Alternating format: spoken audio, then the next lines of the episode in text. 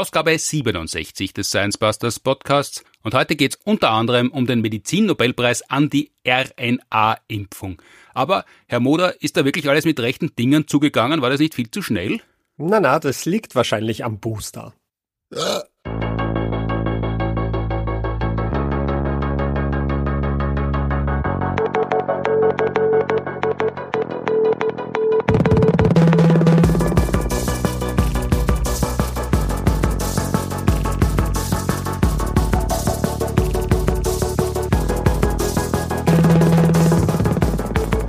Ja. willkommen zur 67. Ausgabe des Science Busters Podcasts, produziert wie immer mit Unterstützung der Uni Graz und der TU Wien. Mein Name ist Martin Puntigam und heute mir gegenüber im Podcast wieder mal Martin Moder, Molekularbiologe und Instagram Thirst Trap. Hallo. Hallo. In der letzten Ausgabe, Ausgabe 66, in der ja bekanntlich das Leben beginnt, haben Claudia Frick, Meteorologin, Professorin für Wissenschaftskommunikation an der TH Köln, Astronom Florian Freistetter und Reinhard Steurer, Professor für Klimapolitik an der BOKU Wien auf Radio FM4 gefeiert. Und zwar vier Jahre Klimanotstand, praktisch ohne politische Konsequenzen und tausend Tage kein Klimaschutzgesetz in Österreich. Mittlerweile ja schon 1012 Tage, ein Riesenerfolg. Und wir haben unter anderem gesprochen über, wie man ein Klimamodell wirklich baut, seit wann wir eigentlich wissen, dass es Treibhausgase gibt, warum Österreich beim Klimaschutz Nachreiter Täter ist und keineswegs Vorhut, wie wirkungsvoll ziviler Widerstand sein kann, wieso ein Tischler nicht automatisch weiß, wie man eine Dauerwelle macht, obwohl er und die Friseurin beide zu den HandwerkerInnen zählen und wie so wenig CO2 so viel Auswirkung haben kann. Diesmal in Ausgabe 67 auf dem Speiseplan der Medizinnobelpreis und wofür er eigentlich genau vergeben worden ist und was daran so cool ist, dann über den Placebo-Effekt der ja so gern und nicht selten falsch oder zumindest verkürzt ins Treffen geführt wird, wenn pseudowissenschaftlicher Nonsens wie Homöopathie verteidigt werden soll, und auch über sein schirches Milchgeschwisterl, den Nocebo-Effekt. Und natürlich gibt's auch Ausgabe 2 unserer neuen Rubrik Neues aus der Marillenliga. Wir sind ja seit Ende September offizieller Sponsor der Fußballdressen des USV Furt. Genau genommen der Auswärtsdressen, die natürlich in rosa gehalten sind und schön gestaltet. Und da hat es letzten Freitag den Kracher in Hadersdorf gegeben. Wie das ausgegangen ist, ob unsere Mannschaft in der Tabelle an Hadersdorf vorbeizischen hat können, das erzählen wir am Ende nach den Tipps und Hinweisen. Bevor es aber in die Marillenliga geht, kommt noch der ganze Podcast und er beginnt mit dem Stockholm-Syndrom insofern, als immer Anfang Oktober die Preisträger, Preisträgerinnen der aktuellen Nobelpreise bekannt gegeben werden. Als erstes immer der Medizinpreis dran. Und nachdem bekannt geworden ist, wer ihn gewonnen hat, kommt ganz gern die Frage auf, ob er denn zu Recht war oder wer andere das gewinnen hätte sollen. Also eher in wissenschaftlichen Kreisen wird das diskutiert. Dieses Jahr die RNA-Impfung bzw. die Forschung daran ist die Preisträgerin und dahinter halt ein Forscher und eine Forscherin äh, zu Recht oder zu früh? Nein, nein, das war überhaupt nicht zu früh ähm, und es ist ja auch schon fast 20 Jahre her, dass die diese Arbeit geschrieben haben. Ja, mhm. das wirkt ja auf viele so, ah, das ist alles so schnell gegangen. Man arbeitet ja seit 30 Jahren an diesen Schutzimpfungen und ja, das wäre natürlich super, wenn wir in unserem Podcast jetzt sagen könnten, ab heute erzählt niemand mehr, es ist so schnell gegangen, das ist sicher noch nicht fertig gewesen, mRNA, das war so frisch und so neu. Würden wir gerne abstellen, aber können wir nicht. Aber was wir klären können ist, was haben denn die beiden eigentlich erforscht und was war daran so besonders, dass sie dann den Nobelpreis zuerkannt bekommen haben? Ja, das war wirklich cool, was die gemacht haben. Das haben sie veröffentlicht 2005, also doch ein paar Jahre vor der Pandemie. Mhm. Und zwar, die haben ein großes Problem gelöst. Es ist nämlich so, dass wenn man RNA hergestellt hat, ja, das ist ja schon lang eine große Hoffnung in der Impfstoffentwicklung, äh, dass man RNA-Impfstoffe herstellen wollte. Ähm, aber wenn man RNA hergestellt hat und die quasi dann ähm, in Lebewesen injiziert hat, dann hat sich das Immunsystem von Säugetieren oder so, immer gleich gegen diese RNA gerichtet und die eigentlich sofort abgebaut. Das waren ungebetene Gäste? Genau, ja, die haben immer diese RNA irgendwie als fremd erkannt und, und man hat nicht wirklich gewusst, woran das liegt oder was man dagegen tun kann, weil das ist ja eigentlich erstaunlich, weil es ist ja nicht so, als wäre unserem Körper RNA fremd. Ja, wir sind ja vollgestopft mit RNA-Molekülen.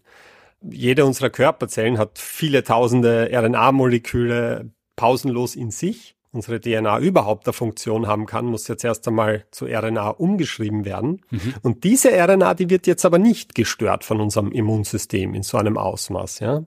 Das heißt, man hat sie immer gefragt, woran liegt das? Wie, wie, wie kann ich die RNA, die ich für eine Schutzimpfung herstelle, auch dazu bekommen, dass unser Körper die nicht gleich attackiert? Die eigene RNA, die ist beliebt, aber für die fremde RNA wird die Festung Körperzelle gebaut.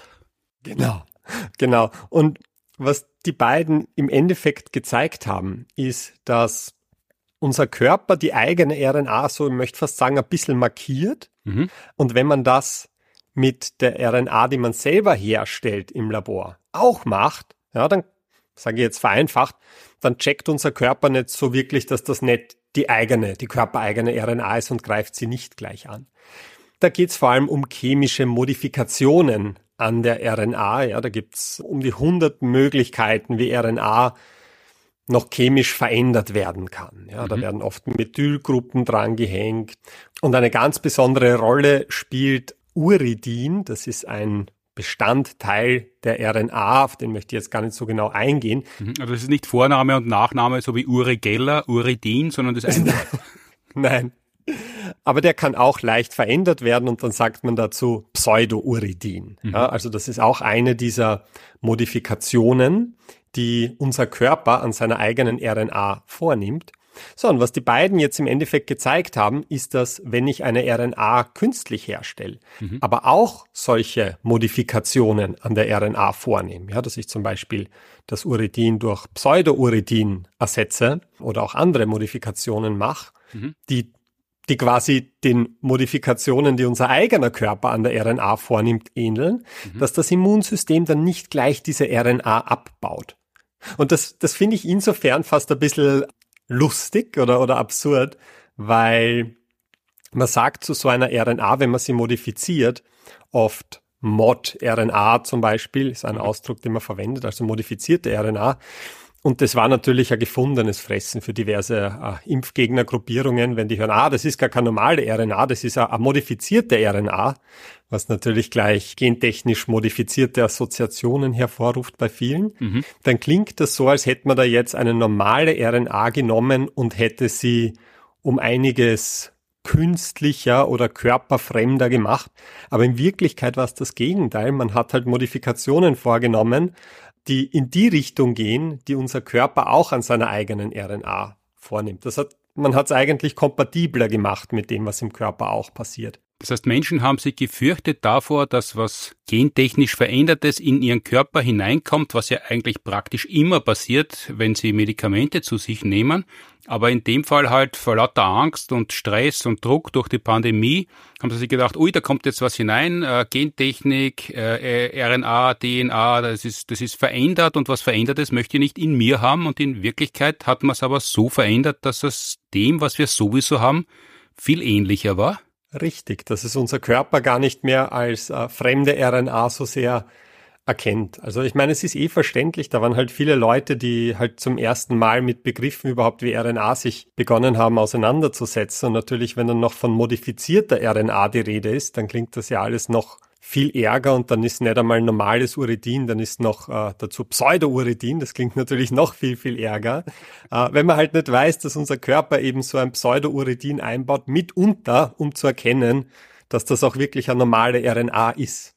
Und nicht, das sollte ich vielleicht dazu sagen, der Grund, warum man nicht modifizierte RNA mit dem Immunsystem angreift, der Körper, ist, weil es viele Krankheitserreger gibt, die ihre RNA nicht modifizieren. Das bedeutet, da glaubt der Körper sofort, ui, das ist vielleicht ein Pathogen, ein Keim, da greift man es lieber an und das möchte man natürlich verhindern. Und das haben halt die beiden zum ersten Mal wirklich zeigen können, dass wenn man das modifiziert, dass der Körper dann nicht glaubt, dass die Schutzimpfung in Wirklichkeit ein böses Bakterium ist. Also das war in Wirklichkeit eine der Entdeckungen, die die beiden mit ihren Teams, muss man immer dazu sagen, weil nur weil zwei Leute im Rampenlicht stehen und den Nobelpreis bekommen, heißt das ja nicht, dass dahinter nicht Dutzende Menschen jahrelang mitarbeiten. Aber das haben die das erste Mal zeigen können, dass es eigentlich ein Vorteil ist, wenn unser Immunsystem fremde RNA angreift, weil eben viele Keime mit RNA versuchen, dem Körper was anzutun. Und wenn man das aber so verändert, also wenn man quasi der RNA den Stallgeruch des Körpers mitgibt, dann kann man damit im Körper arbeiten, unter anderem mit Impfstoffen. Ja, also Sie waren nicht die Ersten, die gezeigt haben, dass der Körper seine RNA modifiziert und dass manche Krankheitserreger das nicht machen. Aber mhm. sie haben zeigen können, wenn ich so eine RNA künstlich herstelle und ebenfalls modifiziere, dass dann das Immunsystem nicht so sehr dagegen vorgeht und dass ich dann eine RNA habe, die lang genug ihre Funktion aufrechterhalten kann, damit ein Impfstoff auch Sinn macht. Mhm. Es klingt jetzt alles so ein bisschen so, als würde das Immunsystem ausgetrickst werden. Aber eigentlich ist ja das Gegenteil der Fall, weil durch eine Impfung wird das Immunsystem ja nicht ausgetrickst, sondern unterstützt. Ja, das ist richtig, aber das äh, ist natürlich auch eine Definitionssache. Natürlich wird das Immunsystem unterstützt, weil ich halt geschützt oder geschützt her bin gegenüber einer Krankheit, ohne den Keim ausgesetzt zu sein. Mhm. Man kann natürlich auch sagen, es ist ausgetrickst, weil das Immunsystem glaubt, den Krankheitserreger schon mal gesehen zu haben, obwohl es mit dem Krankheitserreger eigentlich noch nie Kontakt hatte. Aber das ist ja Tricksen in unserem Sinn mhm. und da kann man ja schwer dagegen argumentieren. Das heißt, wenn man Hustensaft, der eigentlich grauslich schmeckt, süß aufbereitet, damit ihn etwa Kinder lieber nehmen, dann werden die auch ausgetrickst, aber eigentlich unterstützt. Genau, das ist auf einer Gemeinheitsskala mit dem Austricksen durch Impfung. Jetzt hat die mRNA als mRNA-Impfstoff Karriere gemacht und für Furore gesorgt. Zum Glück war das ein sehr effektiver Impfstoff und hat mitgeholfen, Millionen Menschen das Leben zu retten. Aber wenn man sich schon vorher ein bisschen mit Molekularbiologie, Biochemie beschäftigt hat oder ab und zu wissenschaftliche Artikel gelesen hat, dann kann einem das ja untergekommen sein, mRNA, weil das nämlich schon lang eine große Hoffnung in der Krebsforschung war, oder? Ja, genau. Das Coole ist halt, dass RNA-Impfungen besonders schnell anpassbar sind. Das dauert jetzt bei einer Pandemie natürlich trotzdem lang, weil man natürlich dann dieses ganze Zulassungsverfahren, aber die große Hoffnung ist es halt immer gewesen für die personalisierte Therapie, vor allem bei Krebs. Mhm. Und das ist auch was, an dem man schon länger arbeitet. Ja, also die ersten Tests mit personalisierten RNA-Impfstoffen gegen Krebs, die hat es beim Menschen ab 2017 gegeben. Mhm. Also Obacht, auch vor der Pandemie. Mhm. Es ist halt so, wenn ich einen Tumor habe, dann hat er halt häufig auf der Oberfläche seiner Zellen ähm, viele Moleküle, die er bildet, die er auf gesunden Zellen nicht bildet oder nicht in dem Ausmaß. Und da ist halt jetzt die Hoffnung, dass man mit so personalisierten RNA-Impfstoffen das Immunsystem gezielt gegen diese Moleküle scharf machen kann. Mhm. Das wird dann in der Praxis so ausschauen, dass man schaut, okay, du hast einen Tumor, was hat der denn für spezielle Marker an seiner Oberfläche? Dann machen wir einen RNA-Impfstoff, der so ausschaut wie diese Strukturen auf der Oberfläche deiner Tumorzellen. Und wenn wir dich mit dem dann impfen, dann wird das Immunsystem halt gegen diese tumorspezifischen Strukturen besonders aggressiv geschalten, was man natürlich will. Unser Immunsystem kann ja Krebs bekämpfen. Oft gelingt ihm das halt nicht, aber wenn man es unterstützt, dann vielleicht eher. Und also kann man sich das so vorstellen, wie man kann sich ja für die Skischuhe einen Innenschuh so machen lassen, glaube ich, aus einem Kunststoffschaum, dass der an die Füße angepasst ist und zwar genau an meine Füße in dem Fall, weil meine Füße halt diese Eigenheiten haben, die sie haben, genetisch und über den Gebrauch über viele Jahrzehnte. Und so kann man auch an die Oberfläche des Tumors den Impfstoff anpassen oder die, die, die Medizin, die Therapiemedizin anpassen? Ja, genau. Also das ist, das ist etwas, das man eh in vielen Bereichen verfolgt. Also auch wenn ich jetzt Radioligantentherapie mache, das heißt, wenn ich wenn ich möchte, dass ein radioaktives Isotop direkt zum Tumor befördert wird, da linke ich das dann häufig auch an irgendwelche Strukturen, die gezielt auf so Tumoroberflächenmoleküle binden. Aber mit Impfstoffen geht das halt alles viel individualisierter und schneller und hoffentlich auch präziser. Und das Coole, ich meine, das eine Gute, was die Pandemie quasi hinterlassen hat, ist, dass halt jetzt wirklich ein paar Jahre lang enorm viel Geld in die RNA-Impfstoffforschung geflossen ist. Mhm. Das hat natürlich einen großen Push gegeben. Und mittlerweile sind auch schon ein paar RNA-Impfstoffe gegen verschiedene Krebsformen in, in Tests am Menschen derzeit. Also zum Beispiel BioNTech erprobt derzeit einen gegen Darmkrebs, gegen Melanome, meines Wissens gegen die Wiederkehr von Metastasen, also wirklich äh, große Probleme, die man jetzt nicht so gut hat äh, lösen können bisher. Wenn man sagt, wir drohen das schon an Menschen, dann ist das Stufe 1, 2, 3. Wie weit ist man denn da ungefähr? Mein letzter Stand war mit einem dieser Impfstoffe äh, Phase 1, aber ich weiß nicht, vielleicht sind sie mittlerweile auch schon weiter. Mhm.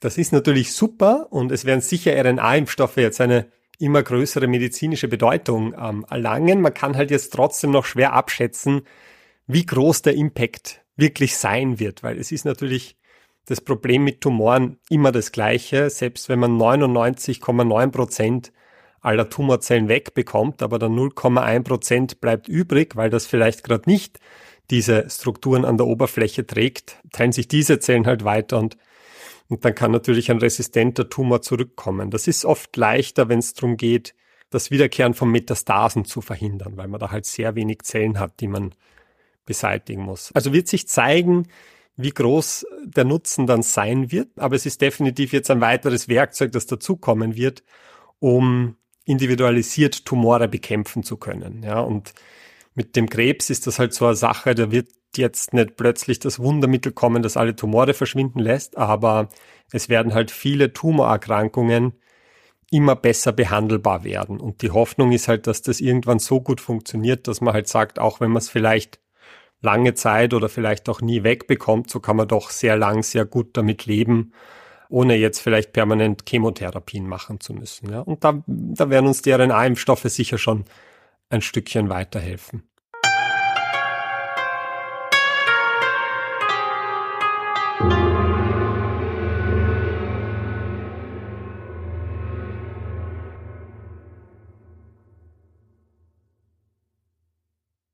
Das war jetzt schon ziemliche High-End-Forschung und Medizin. Im Alltag kommt man damit normalerweise nur in Berührung, wenn es gerade eine Pandemie gibt, beziehungsweise wenn man das Pech hat, an Krebs zu erkranken. Im Alltag hat man es viel mehr zu tun mit, wie soll man sagen, herkömmlicher Diagnostik und Verschreibung von Medikamenten und mit Pseudomedizin. Da ist ja weniger Forschung dahinter, da ist weniger Krebs dahinter, deshalb gibt es auch keinen Esoterik- oder Pseudomedizin-Nobelpreis, weil das ja eigentlich niemand brauchen kann, außer die, die damit Geld verdienen.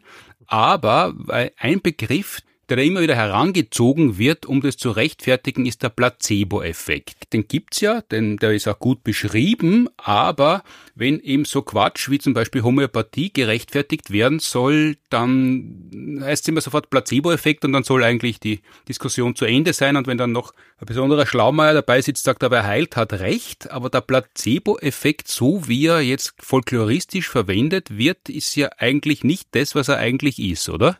Ja, genau. Fangt schon damit an, dass man eigentlich sagen, der Placebo-Effekt, weil, weil es im Endeffekt ein, ein Sammelsurium aus ganz vielen Effekten ist, die man meint, mhm. wenn man vom Placebo-Effekt spricht. Uh, vielleicht ganz kurz, was das eigentlich heißt. Also das Wort Placebo, das kommt aus dem Lateinischen und das bedeutet so viel wie ich werde gefallen. Mhm. Und das wurde eigentlich popularisiert durch den Gesang bei der christlichen Totenvesper der mit den Worten Placebo Domino beginnt. Mhm. Ja, das heißt, ich werde Gott gefallen. Also Placebo Domino ist nicht Domino ohne Steine, bei dem man nur glaubt, dass man mit echten Steinen spielt. Aber jetzt war es halt so, dass da oft ähm, bezahlte Sänger waren bei diesen Totenandachten mhm. und die haben da halt gesungen und haben natürlich auch traurig reingeschaut und so getan, als wären die jetzt auch total mitgenommen. Aber die haben das halt äh, mehrmals die Woche oft gemacht und da äh, ist natürlich fragwürdig, ob die wirklich trauern oder ob die nur so tun, weil es halt Teil ihres Jobs ist, weil sie halt da Geld verdienen wollen. Und deswegen wurde dann irgendwann der Begriff geboren oder die Phrase, jemandem ein Placebo singen. Das eigentlich diese Leute beschreibt, die so tun, als würden sie trauern, das aber eigentlich nur vortäuschen, um halt Geld zu verdienen. Aber wenn jemand sehr gut Placebo singt, dann äh, hat man selber vielleicht noch besser in Trauerstimmung kommen können? Das ist gut möglich. Ja, und so ist halt der Begriff. Dann hat man sich in der Medizin irgendwann gedacht, hey, wieso macht man das nicht auch so? Mhm. Und was wir heute natürlich unter dem Placebo-Effekt verstehen, ist, wenn man eine Behandlung bekommt, sei es eine Tablette oder von mir sogar eine, eine Scheinoperation, mhm. die jetzt keinen echten Wirkstoff äh, oder sowas enthält, sondern zum Beispiel nur eine Zuckerpille ist, mhm bis hin zu das Bussi aufs aufgeschürfte Knie gilt auch als Placebo. Also jede Form von Scheinbehandlung, die jetzt keinen wirklichen Wirkstoff enthält oder keinen, keinen Eingriff beinhaltet, von dem man sagen könnte, der könnte tatsächlich einen Nutzen haben mhm. auf rationaler Basis. Also alles, was mich glauben lässt, ich werde da behandelt.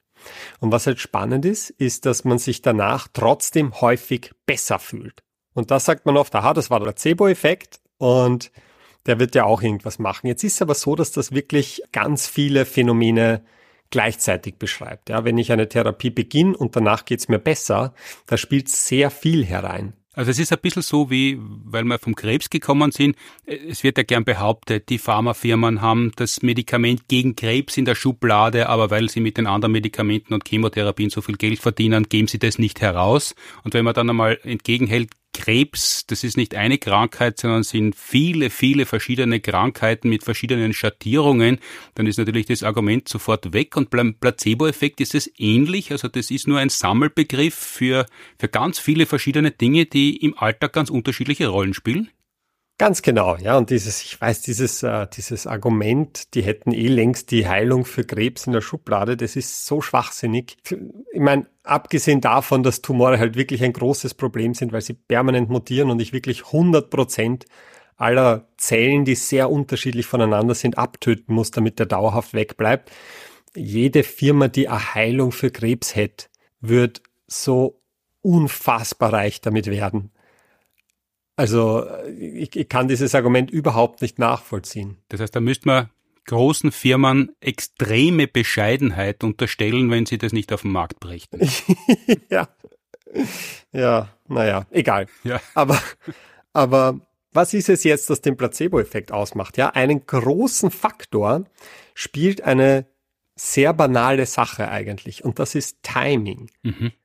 Äh, wenn wir uns überlegen, wann nehme ich ein, ich sage jetzt einfach mal Placebo, ja, sagen wir mal ein Medikament, eine Behandlung. Die nehme ich natürlich dann, wenn es mir besonders schlecht geht. Mhm.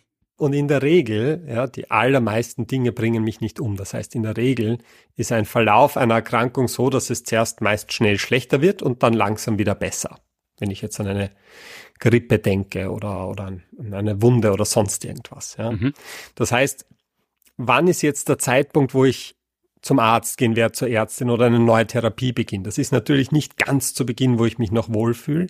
Das ist auch nicht ganz am Schluss des Verlaufs, wo ich mich schon wieder nahezu gesund fühle, sondern das ist natürlich, wenn ich merke, oh, jetzt geht's mir schlecht und ich habe das Gefühl, es wird immer schlechter. Dann starte ich eine Behandlung. Mhm. Und wenn ich mir jetzt diesen Krankheitsverlauf so vorstelle, ist das natürlich dann der Moment, wo es dann bald irgendwann wieder besser werden wird. Das heißt, wir neigen einfach dazu, eine Behandlung dann zu starten, wenn wir uns besonders schlecht fühlen. Und da sind wir aber dann unter Umständen schon über dem Berg und dann beginnt eigentlich schon die Besserung und das kann man dann diesem Medikament oder dieser Arznei zuschreiben und wenn es nicht sofort besser wird, da hat man dann noch eine Sicherheitsstufe eingezogen mit der Erstverschlimmerung, wenn es länger dauert. Genau, bei der Homöopathie hat man quasi eine Erstverschlimmerung, wenn man zu früh mit der Homöopathie beginnt und man fühlt sich dann den Tag danach noch schlechter und den Tag danach noch schlechter, dann sagen die, das ist die Erstverschlimmerung, das ist Teil des Heilungsprozesses. Mhm. Ähm, das passt schon so. Ja, solange es irgendwann wieder besser wird, kann man sagen, die Globuli haben geholfen. Mhm. Und das ist auch bei chronischen Erkrankungen so. Ja, also die wenigsten chronischen Erkrankungen sind wirklich so, dass es mir jeden Tag genau gleich geht. Bei den meisten ist es so, es gibt Tage, da ist es schlechter, es ist Tage, da geht's, da ist irgendwie besser. Ja, wenn ich einen Bandscheibenvorfall habe, dann gibt es Tage, wo es besonders weh tut und Tage, wo es weniger weh tut. Und da nehme ich natürlich auch dann ein Medikament, eine Behandlung oder was auch immer, wenn es mir besonders schlecht geht. Und danach geht's mir halt tendenziell wieder besser. Das mhm. ist einfach, man nennt das in der Statistik die Regression zur Mitte. Das heißt übrigens, das wird in die andere Richtung genauso gehen. Ja, angenommen, ich habe eine, eine chronische Erkrankung, die so ein bisschen schwankt von Tag zu Tag. Und ich würde jetzt sagen, ich äh, nehme mir jetzt vor, ich nehme immer dann die Globuli an den Tagen, wo es mir außergewöhnlich gut geht. Das ist quasi die, Geg die Gegenprobe, die man ja. allen raten kann, die sagen, na, bei mir hat's aber geholfen oder sogar bei meinem Hund. ja, da, ja, genau. Dann werde ich auch natürlich äh, nach einer gewissen Zeit das Gefühl haben, oh, immer wenn ich die Globuli nehme, geht's mir die Tage danach wieder schlechter.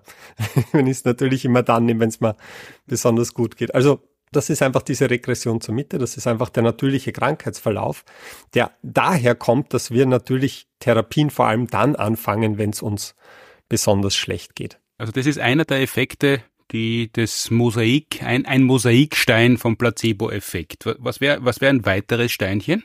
Was auch noch dazu kommt, ist ein Punkt, den ich vielleicht einfach als, als Gefälligkeit gern bezeichnen würde, beziehungsweise der Wunsch, andere glücklich zu machen. Ja, das, ähm, wenn wir uns das jetzt ganz banal vorstellen, wenn ich jetzt daheim bin, bei der Mama und sag, ah, ich fühle mich nicht so wohl und dann wird da irgendwas gemacht, keine Ahnung, ein Topfenwickel oder eine Kopfmassage, was auch immer. Und danach wird man gefragt, hat das jetzt geholfen, fühlst du dich schon ein bisschen besser? Dann sind wir stark dazu verleitet zu sagen, ja, bisschen besser ah, fühle ich mich schon. Ja, das, das ist natürlich viel netter, als wenn ich jetzt sage, na, das hat überhaupt nichts geholfen, ich fühle mich eigentlich noch schlechter als vorher. Echt, das hat soziale Gründe, dass wir uns selber einreden, es ginge uns besser, weil wir die Wohltäter, Wohltäterin äh, nicht kränken wollen, so wie wenn man zum Essen eingeladen ist und es ist eigentlich nicht so gut, dann sagt man, naja, es könnte eigentlich schon ein bisschen besser sein, da fehlt was, da fehlt was, und dann sagen, eh gut, weil man gratis isst. Ja, naja, in dem Fall geht es gar nicht so sehr darum, dass wir uns das dann selber einreden, dass es uns besser geht, aber einfach, dass wir, wenn wir abgefragt werden, mhm. oft so antworten, wie wir denken, dass das Gegenüber das gern hätte. Also das geht so weit und das ist auch gut gezeigt, dass wenn man auch klinische Studien macht, wo man so subjektive Erhebungen durchführt, mhm. dass Leute bei den Fragebögen eher das ausfüllen, von dem sie glauben, dass die Studiendesignerinnen, Designer es gern hören würden. Also wir, wir antworten einfach gern so, wie wir glauben, dass es dem anderen gefällt. Voreingenommenheit gegenüber äh, dem, dem Gegenüber, dem man, dem man einen Wunsch erfüllen möchte. Ja, und, und, und das ist halt auch was, dass wenn ich jetzt den Placebo-Effekt messe, ja, dass da wirklich hineinspielt. Da gibt es ein paar Arbeiten. Eine habe ich mir mal angesehen, die war ganz interessant. Da haben sie sich angesehen Asthma-Sprays. Ja, da haben sie Asthmatikerinnen Asthmatiker genommen und haben denen entweder einen Asthma-Spray gegeben, also einen richtigen mit Wirkstoff, mhm. oder einen Placebo-Spray, also einen, wo auch irgendwas rauskommt, aber halt nicht der Wirkstoff drin ist, oder die wurden gar nicht behandelt, so quasi als Kontrolle.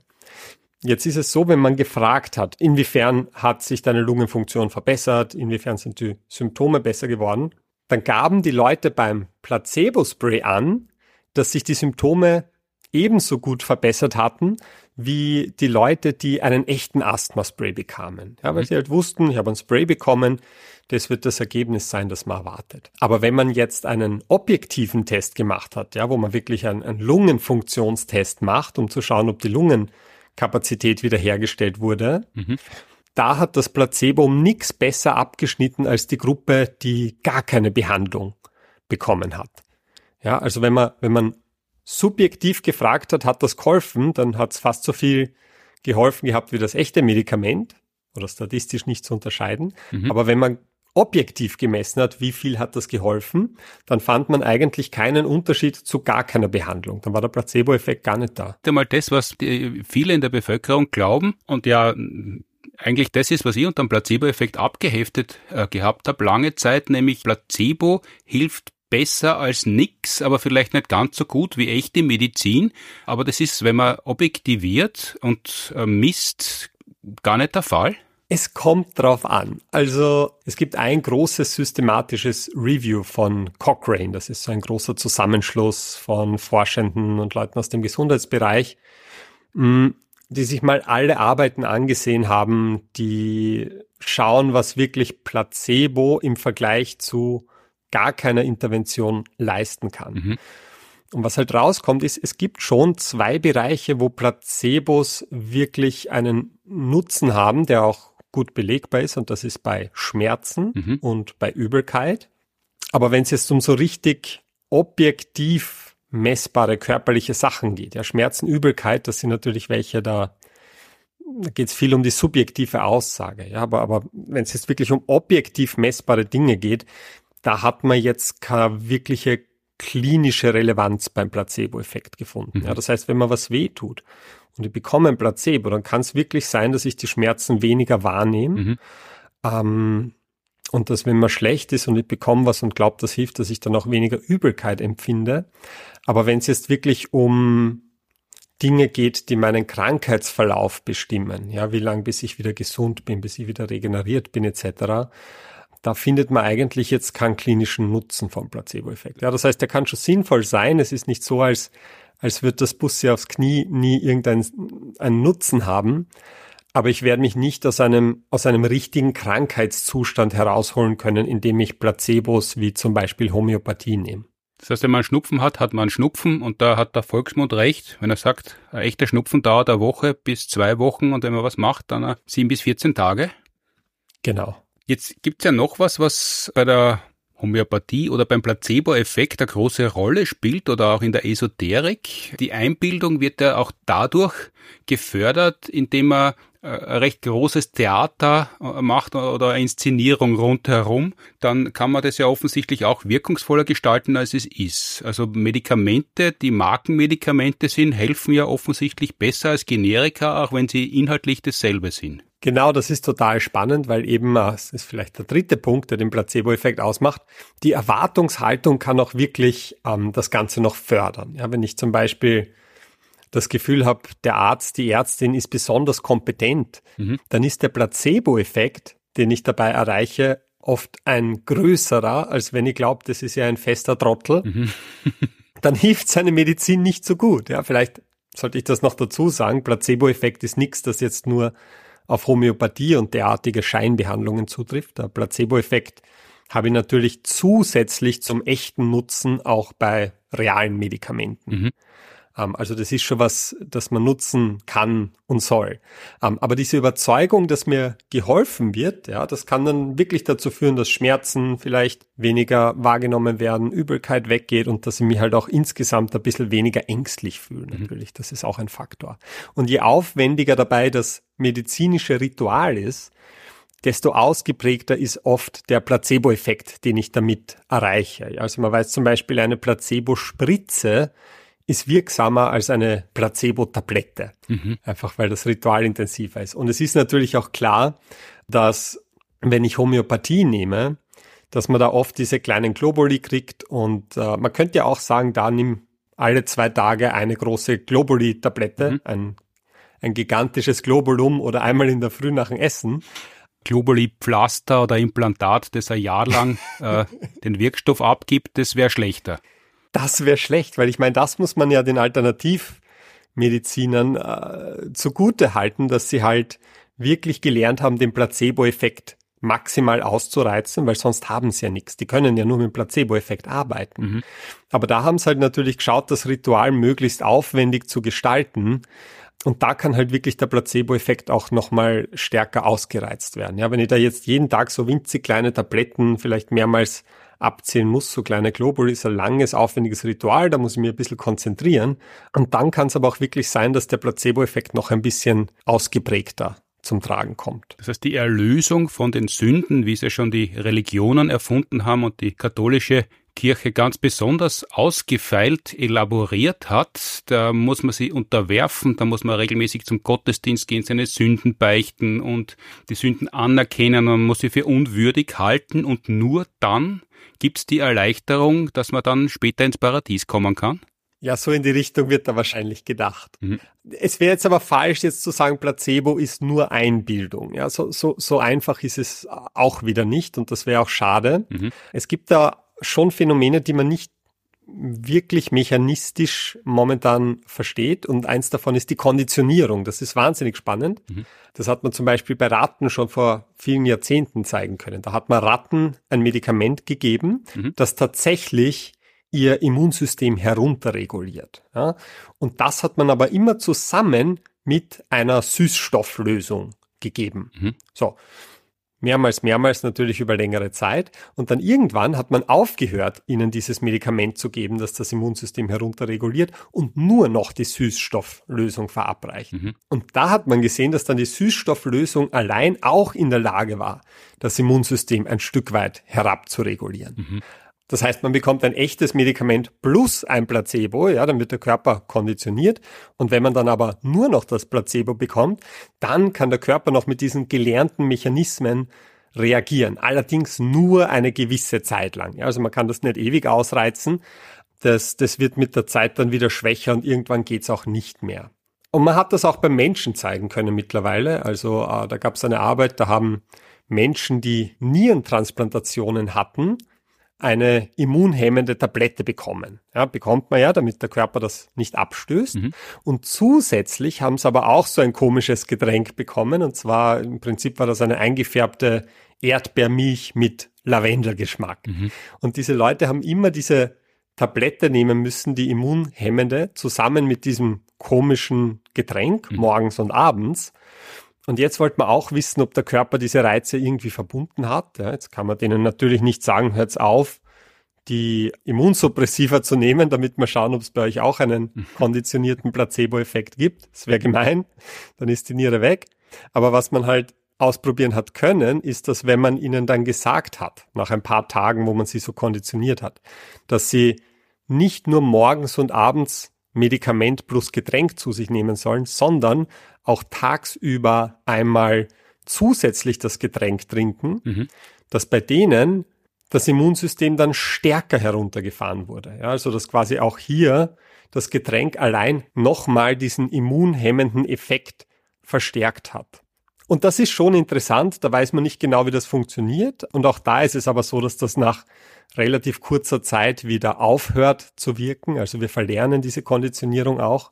Ähm, und da ist halt jetzt die Frage, ob man das vielleicht klinisch irgendwie nutzen könnte, wenn ich vielleicht die Wirksamkeit von einem Medikament für einen gewissen Zweck über einen gewissen Zeitraum verstärken möchte.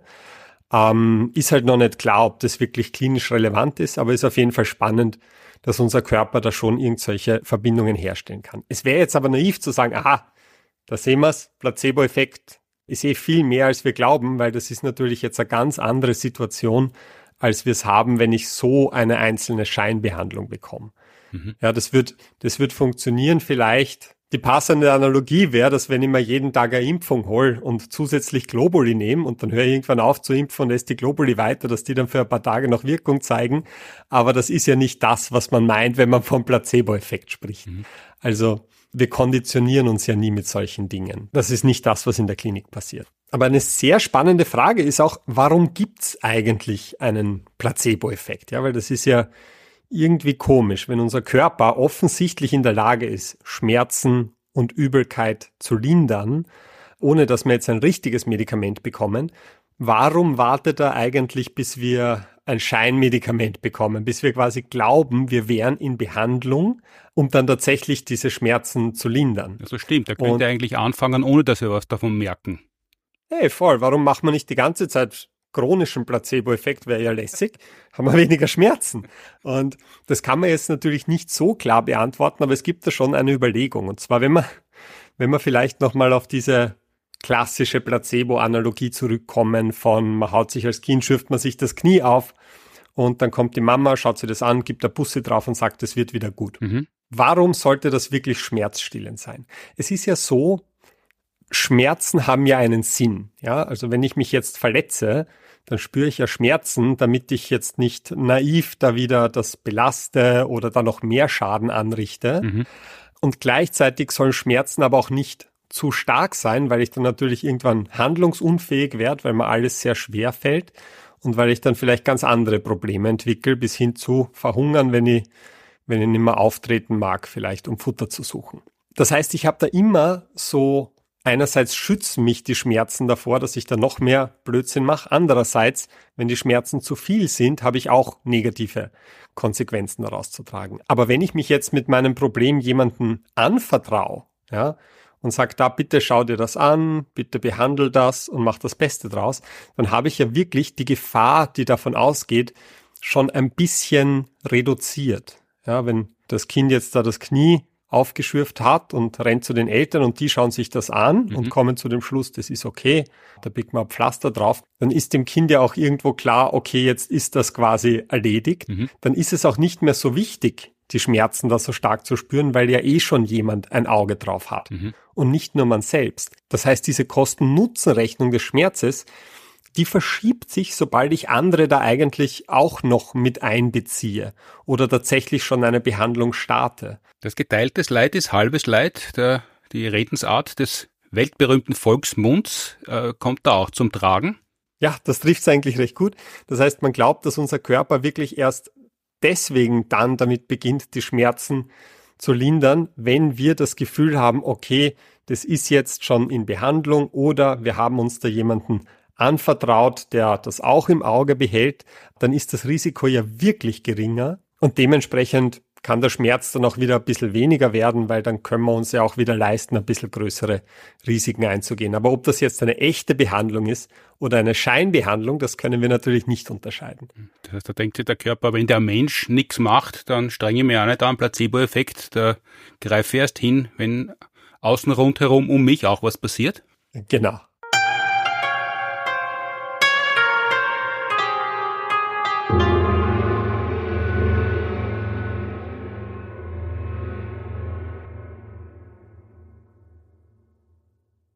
Geteiltes Leid ist halbes Leid, ist der Trost, den der Volksmund hat. Es gibt natürlich auch eine Paraphrase, eine Verhohne-Bibelung dessen, und zwar, wenn's mir weh tut, soll's auch dir weh tun.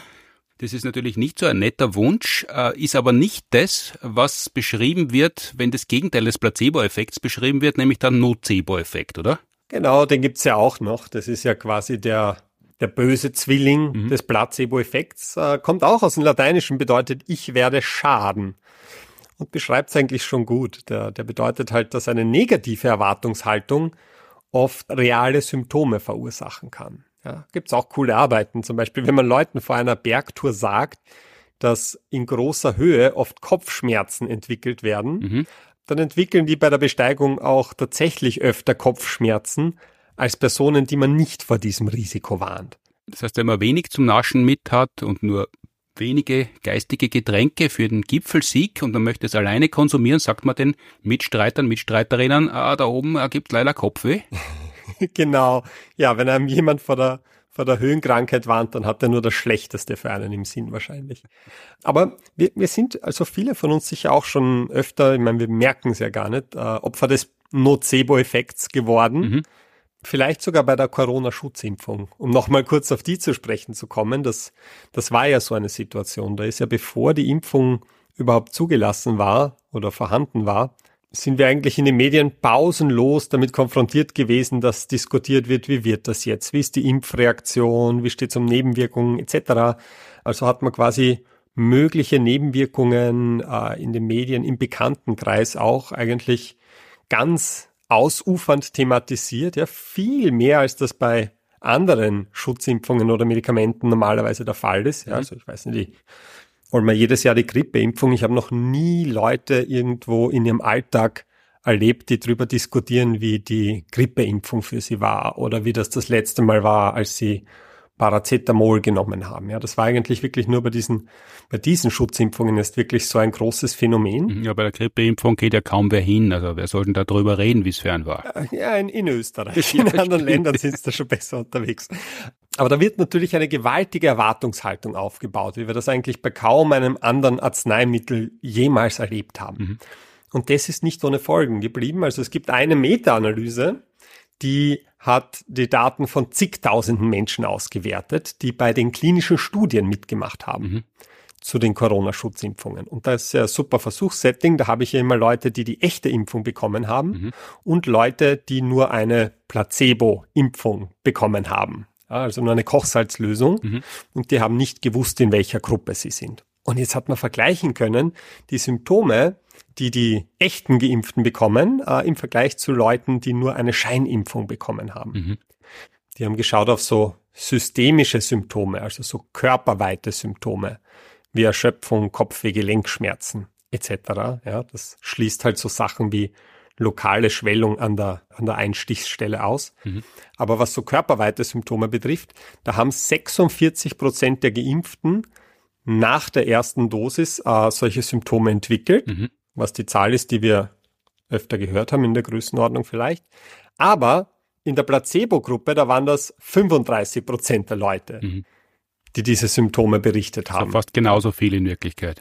Genau, ja. Also das heißt nicht, dass die Impfung da jetzt keine, keine Impfreaktionen hervorrufen würde, aber, aber ein großer Teil davon, drei Viertel davon, waren laut der Arbeit eigentlich auf den Nocebo-Effekt zurückzuführen und wäre eigentlich bei jeder anderen Impfung bis hin zur Kochsalzlösung wahrscheinlich auch zu erwarten gewesen. Bei der zweiten Dosis war es ein bisschen anders, da waren es in etwa 50 Prozent der Symptome, die man auf den Nocebo-Effekt zurückgeführt hat. Und hat aber seine Ursache darin, dass eben vorher so viel darüber geredet worden ist, dass es diese Impfwirkungen, im Wesentlichen sind es das ja, weil natürlich macht eine Impfung irgendwas im Körper, manchmal spürt man gar nichts, manchmal spürt man ein bisschen was, äh, dass die Diskussion vorher so groß war, wenn man einfach gesagt hat, das ist eine sehr gute Impfung, die ist jetzt bitte äh, zum Verabreichen, das ist sehr gut für die Gesamtbevölkerung, für die Immunität und schützt die sogenannten Vulnerablen. Und man hätte nicht vorher so viel Geschiss drum gemacht, dann wäre der Nocebo-Effekt deutlich geringer ausgefallen. Das ist halt schon so. Ich meine, das ist halt der Konflikt vor dem man immer steht. Ich, man muss natürlich irgendwo so ein Geschiss drumherum machen, weil man muss halt auch über mögliche Nebenwirkungen sprechen. Aber das, wenn man das so exzessiv betreibt, dann ist halt wirklich so, dass die Erwartungshaltung dazu führt, dass man tatsächlich mehr Symptome entwickeln kann oder zumindest wahrnimmt. Wenn man sie nichts erwartet, kann man nur positiv überrascht werden. Das stimmt. Aber wir erwarten uns halt immer was. Es, gab es auch so eine Arbeit, die ich sehr interessant fand in Bezug auf den Nocebo-Effekt. Der wird wirklich massiv unterschätzt. Mhm. Ah, das haben sie gemacht an der Uni Regensburg. Da haben sie Leute in so FMRT-Maschinen gesteckt, fMRI, wo man ihre Gehirnaktivität messen kann. Mhm. Und äh, da haben sie Leute genommen, die sich für elektrosensibel halten, also die zum Beispiel glauben, dass die Handystrahlung gesundheitliche Probleme verursacht. Mhm. Und als Kontrolle Leute, die sich nicht für elektrosensibel halten. Ja, also so Leute wie ich, die sagen, mir ist das wurscht, ob da ein Handy ist, das hat keine Auswirkungen auf mich. Mhm. Und jetzt haben sie aber, das muss ja nahe am Kopf sein, jetzt haben sie in dieser FMRT-Maschine, wo die Leute drin liegen. Also so eine riesige Röhre in Wirklichkeit, oder? Genau, wie, genau, wie ein MRT-Gerät kann man sich vorstellen. Und wo man ja aufpassen muss, da ist ja unlängst jemand zu Tode gekommen, weil er irgendein Eisenteil durch die Gegend geflogen ist. Und weil das Magnetfeld so gewaltig ist, muss man da halt ohne Piercings, ohne Kugelschreiber, ohne alles reingehen, oder? Ja, da gibt's arge Sachen.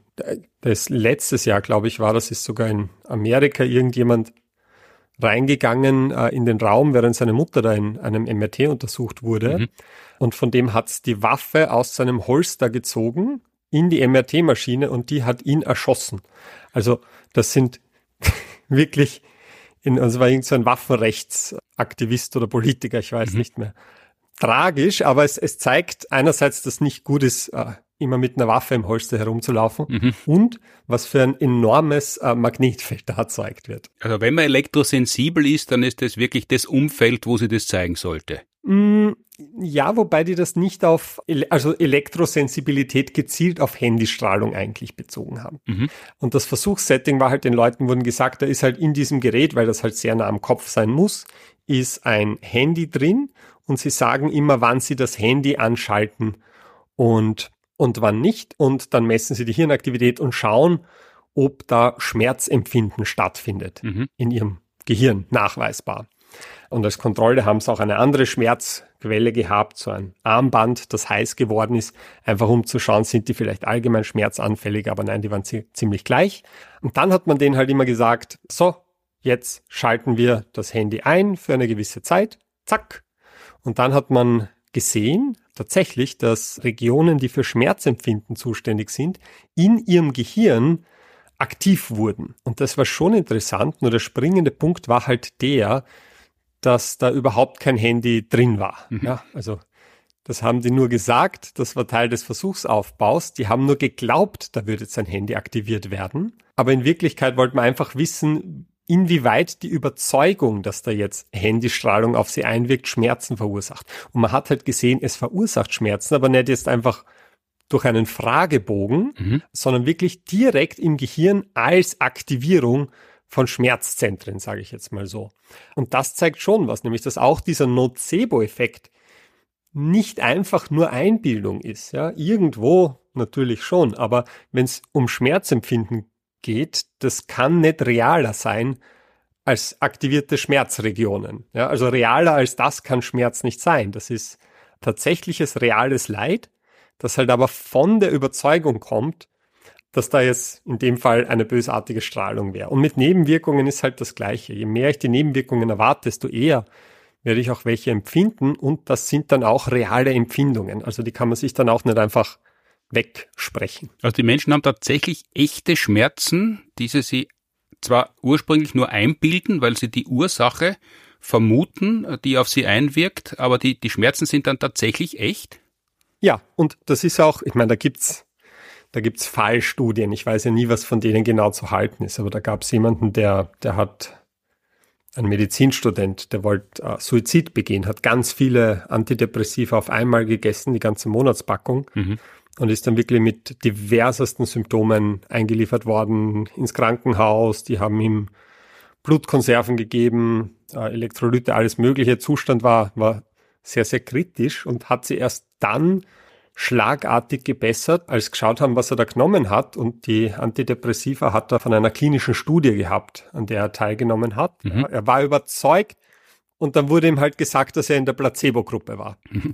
Und dass er, dass er halt gerade versucht hat, sich mit einer Monatspackung Placebos das Leben zu nehmen. Aber der hat halt wirklich starke Symptome gehabt. Er war halt auch überzeugt, dass er nicht in der Placebo-Gruppe ist, weil er halt wie er die Tabletten bekommen hat, gemerkt hat, aha, die schlagen sehr gut an, mein Zustand bessert sich.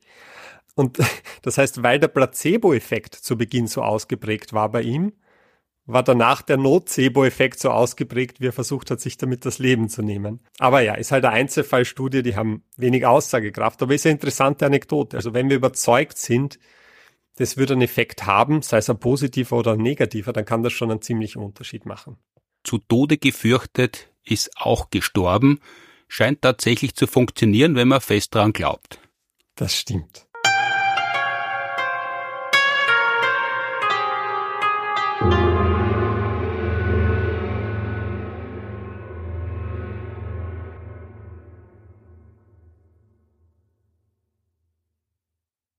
Das war Ausgabe 67 des Science Busters Podcasts und allen, denen es jetzt besser geht, nachdem sie den Podcast gehört haben, die haben natürlich recht. Es war ausschließlich der Placebo-Effekt.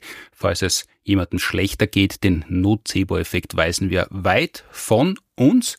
Und bevor es am Ende Neues aus der Marillenliga gibt, gibt's davor, wie gewohnt, noch ein paar Tipps und Behinweisungen. Die nächsten Termine von Frag die Science Busters live alles übers Klima auf Radio FM4 sind kommenden Montag, den 16.10., da werden neben Martin Puntigam im Studio sein Reinhard Steurer, Professor für Klimapolitik an der BOKU Wien und Markus Watzak, Meteorologe, Autor und Leiter der ORF Wetterredaktion. Und am 13.11. gibt es eine Stunde lang Fragen und Antworten mit Elisabeth Oberzaucher und Thomas Brudermann, Professor für Klimapsychologie an der Uni Graz. Jeweils ab 13 Uhr auf Radio FM4. Unsere aktuelle Live-Show Planet B spielen wir natürlich auch regelmäßig, schon demnächst wieder am 13.10. im Posthof Linz. Am 14.10. fahren wir kurz über die Grenze nach Buchheim im Umkreis von München. Am 15. kehren wir zurück nach Wien in den Stadtsaal, wo wir auch am 27.11.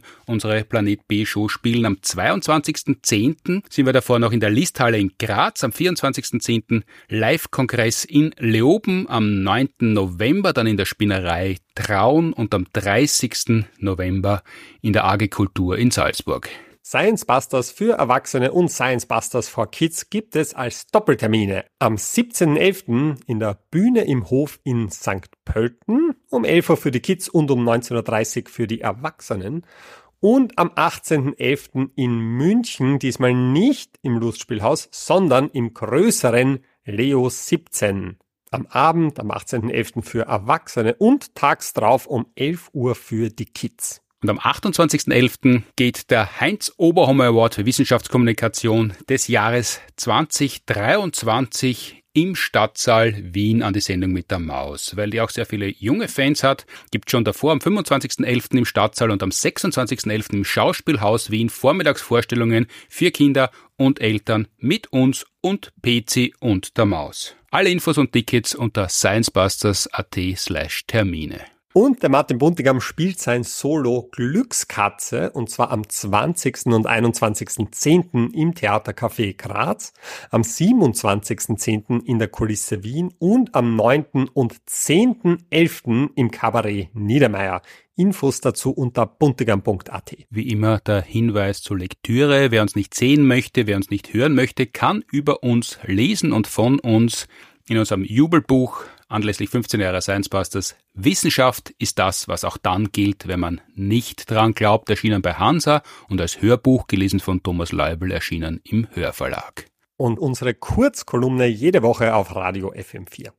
So, das waren die Tipps und Hinweise und jetzt zum Fußball und SC Hadersdorf gegen USV Furt, das Schlagerspiel der neunten Runde in der zweiten Klasse Wachau-Donau, besser bekannt als Neues aus der Marillenliga. Wissenschaft und Sport passen zusammen und können siegreich sein. Ganz genau. Und niemand geringer als der Spielertrainer unserer Mannschaft, Georg Rossecker, liefert persönlich den Matchbericht. Wie war das Spiel in Hadersdorf? Was der erhoffte Kantersieg und Platz zwei? Ja, wie war das Spiel in Hadersdorf?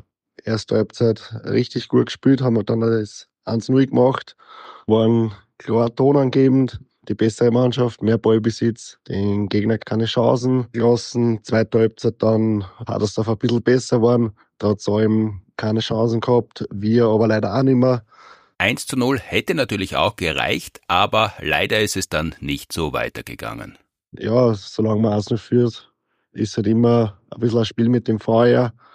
Wir hätten das 2-0 machen müssen. Und ja, dann dann sind halt leider Sachen passiert, auf die man nicht immer Einfluss nehmen kann. Da haben wir jetzt natürlich schon gefürchtet, die Dressen waren dran schuld, aber zum Glück was anderes. Wir haben dann einen Freistoß gegen uns gekriegt. Freistoß an sich war nicht gut geschossen. Ins Dormer-Eck. Ball hupft leider super unglücklich auf. Passiert leider und dann steht es 1-1. Der Gegner weiß nicht wirklich warum, wie auch nicht. Und zwei Minuten später ja, haben wir einfach einen individuellen Fehler gemacht was halt einfach passieren kann beim Fußball. Und ja, so schnell kann es gehen und innerhalb von zwei Minuten ist man dann 2-1 hinten. Natürlich eine sehr unglückliche Niederlage, trotz der schönen Dressen, aber es sind ja noch vier Spiele bis zur Winterpause und die Scharte kann ja schon in wenigen Tagen wieder ausgewetzt werden. Beim nächsten Auswärtsspiel hoffentlich sind dann die, die Science Busters Dressen, die wir abgöttisch lieben. Jeder Spieler hat die gern an. Schauen wir, dass wir die auswärts einweihen wie wir es vor zwei Wochen in ESV Games daheim gemacht haben. Und ja, dann wird es auch auswärts mit unseren rosenen Science Busters da essen kloppen. Ohne jeden Zweifel, zumal die Mannschaft in den rosa Science Busters Trikots wirklich unwiderstehlich aussieht, Wer das sehen möchte, was ich wirklich nur empfehlen kann, nächstes Auswärtsmatch am kommenden Sonntag, den 15. Oktober gegen den FZSC Rosbach, also den Freizeitsportverein Rosbach ab 15.30 Uhr, also halb vier am Sportplatz Niederrosbach. Das waren die Neuigkeiten aus der Marienliga.